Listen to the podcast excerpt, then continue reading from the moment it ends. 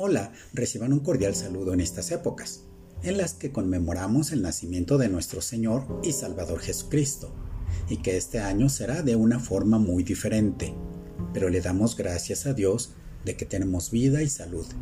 Es el regalo más precioso que podamos recibir en este tiempo. Pablo, siervo de Jesucristo por la voluntad de Dios, a los santos y fieles en Cristo Jesús que están en sus casas. Gracia y paz a vosotros, de Dios nuestro Padre y del Señor Jesucristo. El tema que hoy quiero compartir es acerca de la Navidad. El apóstol Pedro nos dice lo siguiente, estén siempre listos a responder a todo el que les pregunte cuál es la razón de su esperanza. Así que en esta ocasión conoceremos la historia de la verdadera Navidad, que no son las decoraciones navideñas, el árbol, los regalos ni los juguetes, no son las historias de Santa Claus ni de los Reyes Magos. La verdadera Navidad es el nacimiento del Mesías prometido desde Adán y Eva, y a través de la Biblia conocemos las promesas que Dios le había hecho a su pueblo de enviar el Mesías prometido, dándole señales para que su pueblo pudiera identificar el tiempo de su nacimiento y en qué lugar iba a nacer el Hijo de Dios, Emmanuel, que significa Dios con nosotros el ángel Gabriel visita a María. Dios mandó al ángel Gabriel a un pueblo de Galilea llamada Nazaret, donde vivía una joven llamada María. Era virgen, pero estaba comprometida para casarse con un hombre llamado José, descendiente del rey David. El ángel entró en un lugar donde ella estaba y le dijo, Salve, llena de gracia, el Señor está contigo. María se sorprendió de estas palabras y se preguntaba qué significaría aquel saludo. El ángel le dijo, María, no tengas miedo, pues tú gozas del favor de Dios. Ahora vas a quedar embarazada, tendrás un hijo y le pondrás por nombre Jesús. Será un gran hombre, al que llamarán Hijo del Dios Altísimo, y Dios el Señor lo hará rey, como su antepasado David, para que reine por siempre sobre el pueblo de Jacob su reinado no tendrá fin. María preguntó al ángel, ¿Cómo podrá suceder esto si no vivo con ningún hombre? El ángel le contestó, El Espíritu Santo vendrá sobre ti y el poder del Dios Altísimo se posará sobre ti. Por eso, el niño que va a nacer será llamado Santo e Hijo de Dios. También tu pariente Elizabeth va a tener un hijo, a pesar de que es anciana, la que decían que no podía tener hijos. Está embarazada desde hace seis meses. Para Dios no hay nada imposible. Entonces María dijo, yo soy sierva del Señor, que Dios haga conmigo como me has dicho. Con esto el ángel se fue. ¿A quién de nosotros no le gustaría recibir buenas noticias, como pasó con María y Elizabeth, pero sobre todo con María, de cómo estaba anunciado a través de las escrituras las buenas nuevas al mundo, que vendrían a ser el Salvador del mundo, y cómo el pueblo de Israel por falta de conocimiento no se dio cuenta de su llegada, sino solamente algunas personas. Y por esa razón cuando Jesús llegó y se presentó a su pueblo, estos lo rechazaron porque no creyeron que Él era el Mesías. Pero aquí está la buena noticia. La Biblia dice, más a cuanto lo recibieron, a los que creen en su nombre les dio el derecho de ser hijos de Dios. La buena noticia es que tú y yo, si hemos creído en Jesús como nuestro Salvador, ahora somos hijos de Dios. Pero sigamos viendo nuestra historia de la verdadera Navidad. Un ángel aparece a José en sueños. María estaba comprometida para casarse con José, pero antes de unirse a él, resultó que estaba embarazada por obra del Espíritu Santo como José su esposo era un hombre justo y no quería exponerla a vergüenza pública, resolvió divorciarse de ella en secreto. Pero cuando él estaba considerando hacerlo, se le apareció en sueños un ángel del Señor y le dijo, José, hijo de David, no temas recibir a María por esposa, porque ella ha concebido por obra del Espíritu Santo. Dará a luz un hijo y le pondrás por nombre Jesús porque Él salvará a su pueblo de sus pecados. Todo esto sucedió para que se cumpliera lo que el Señor había dicho por medio del profeta. la Virgen concebirá y dará a luz un hijo y lo llamarán Emanuel, que significa Dios con nosotros. Cuando José despertó, hizo lo que el ángel del Señor le había mandado y recibió a María como su esposa, pero no tuvo relaciones conyugales con ella hasta que nació su hijo, a quien le puso por nombre Jesús.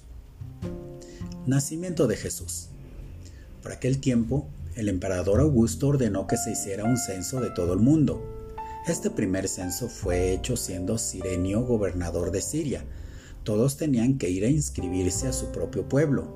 Por esto, José salió del pueblo de Nazaret, de la, de la región de Galilea, y se fue a Belén, en Judea, donde había nacido el rey David, porque José era descendiente de David. Fue allá a inscribirse junto con María, su esposa, que se encontraba embarazada. Y, sucedió que mientras estaban en Belén, le llegó a María el tiempo de nacer el bebé y ahí nació su hijo primogénito y lo envolvió en pañales y lo acostó en el pesebre, porque no había alojamiento para ellos en el mesón.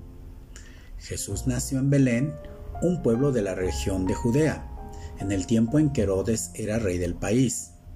Llegaron por, entonces a Jerusalén unos sabios de Oriente que se dedicaban al estudio de las estrellas y preguntaron, ¿Dónde está el rey de los judíos que ha nacido?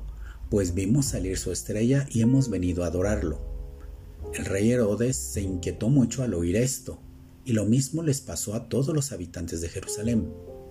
A veces cuando leemos la Biblia y nos encontramos con muchos datos, queremos saltar toda esta información porque en el momento no nos parece relevante.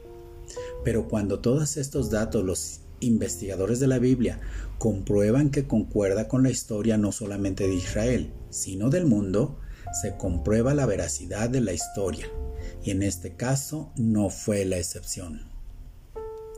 Adoración de los pastores. Cerca de Belén había unos pastores que pasaban la noche en el campo cuidando sus ovejas. De pronto se les apareció un ángel del Señor y la gloria del Señor brilló alrededor de ellos y tuvieron mucho miedo.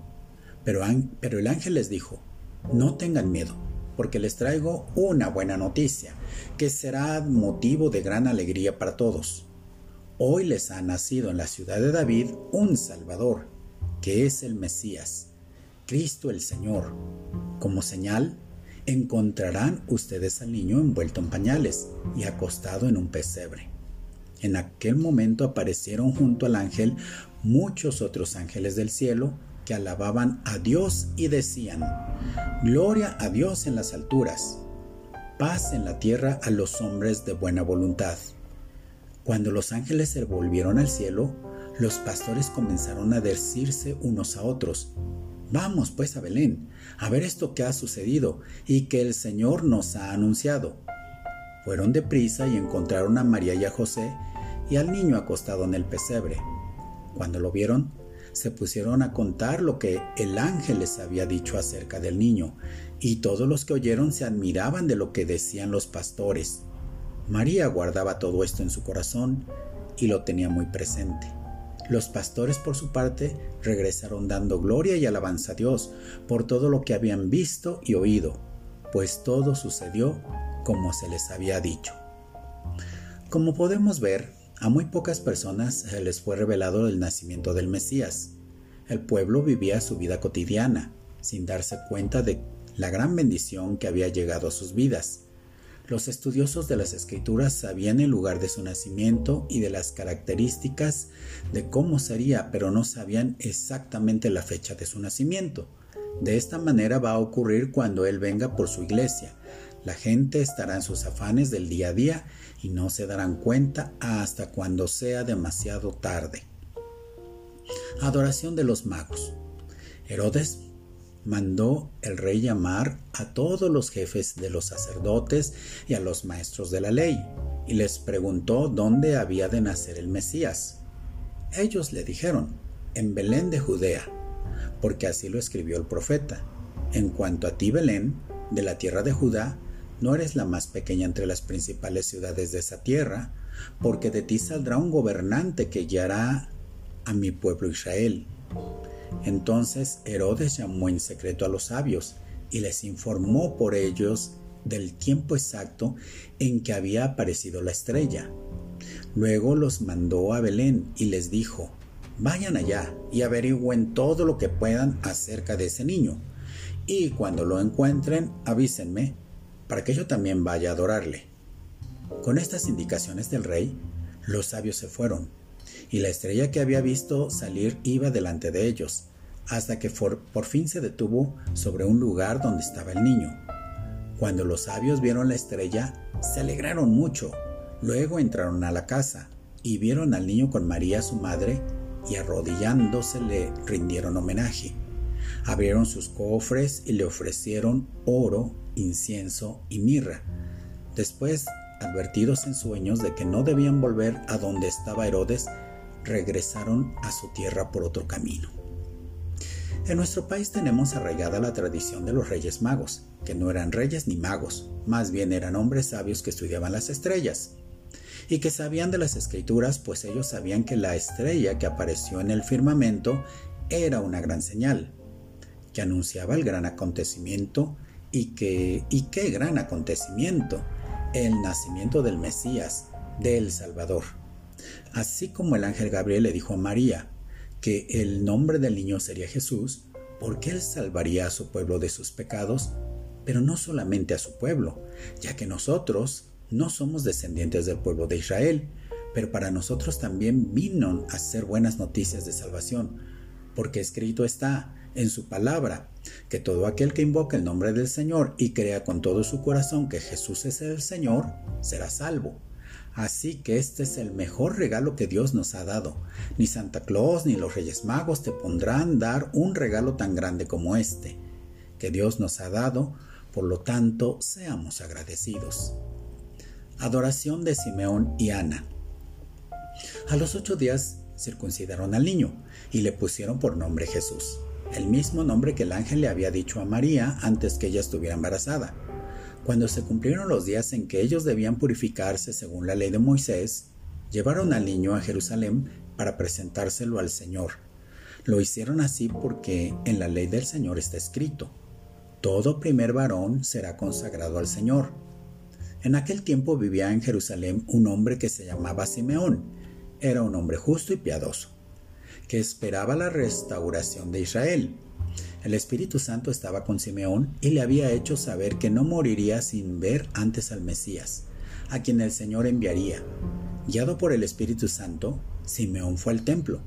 Simeón tomó a Jesús en brazos y alabó a Dios diciendo, Ahora Señor, tu promesa está cumplida. Puedes dejar que tu siervo muera en paz, porque ya he visto la salvación que ha comenzado a realizar a la vista de todos los pueblos la luz que alumbrará a las naciones y que será la gloria de tu pueblo Israel. Entonces Simeón le dio su bendición. También estaba allí una profetisa llamada Ana, hija de Penuel, de la tribu de Aser. Era muy anciana. Se casó siendo muy joven y había vivido con su marido siete años. Hacía ya 84 años que se había quedado viuda. Nunca salió del templo sino que servía de día y de noche al Señor, con ayunos y oraciones. Ana se presentó en aquel mismo momento y comenzó a dar gracias a Dios y a hablar del niño Jesús a todos los que esperaban la liberación de Jerusalén. Como vimos, la Navidad no solo son adornos ni las decoraciones, los regalos ni las cenas familiares es recordar el, el gran amor que Dios tuvo para con nosotros, que envió a su Hijo amado al mundo, a nacer como un hombre para que Jesús cumpliera la voluntad y la tarea que su Padre le encargó, que fue el predicar las buenas nuevas de salvación y que Él venía a tomar nuestro lugar, la muerte de cruz por cada uno de nuestros pecados. José huye a Egipto. Cuando ya los sabios se habían ido, un ángel del Señor se le apareció en sueños a José y le dijo, levántate, toma al niño y a su madre y huye a Egipto. Quédate ahí hasta que yo te avise, porque Herodes va a buscar al niño para matarlo. José se levantó, tomó al niño y a su madre y salió con ellos de noche camino de Egipto, donde estuvieron hasta que murió Herodes. Esto sucedió para que se cumpliera lo que el Señor había dicho por medio del profeta.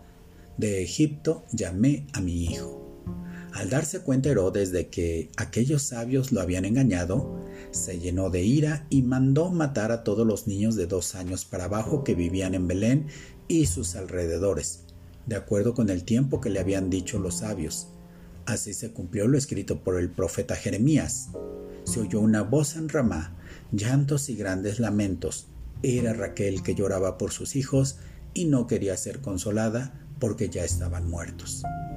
Pero después de que murió Herodes, un ángel del Señor se le apareció en sueños a José en Egipto y le dijo, Levántate, toma contigo al niño y a su madre y regresa a Israel, porque ya han muerto los que querían matar al niño. Entonces José se levantó y llevó al niño y a su madre a Israel. Pero cuando supo que Arquelao estaba gobernando en Judea en lugar de su padre Herodes, tuvo miedo de ir allá. Y habiendo sido advertido en sueños por Dios, se dirigió a la región de Galilea. Al llegar se fue a vivir al pueblo de Nazaret. Esto sucedió para que se cumpliera lo que dijeron los profetas, que Jesús sería llamado Nazareno. El enemigo tratará de que no se cumplan los planes de Dios. Por esta razón trató de terminar con la vida de Jesús, para que el plan perfecto de salvación a la humanidad no se cumpliera y así él seguir siendo dueño del mundo, pero Dios lo que ha planeado siempre va a llegar a su cumplimiento.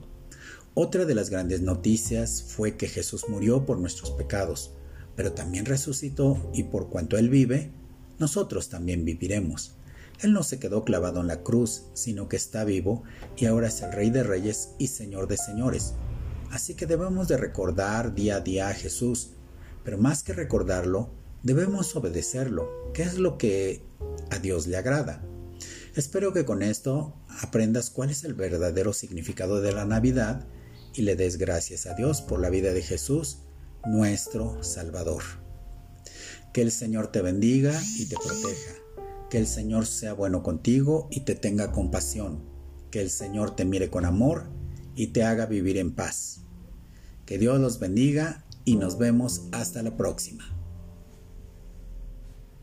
you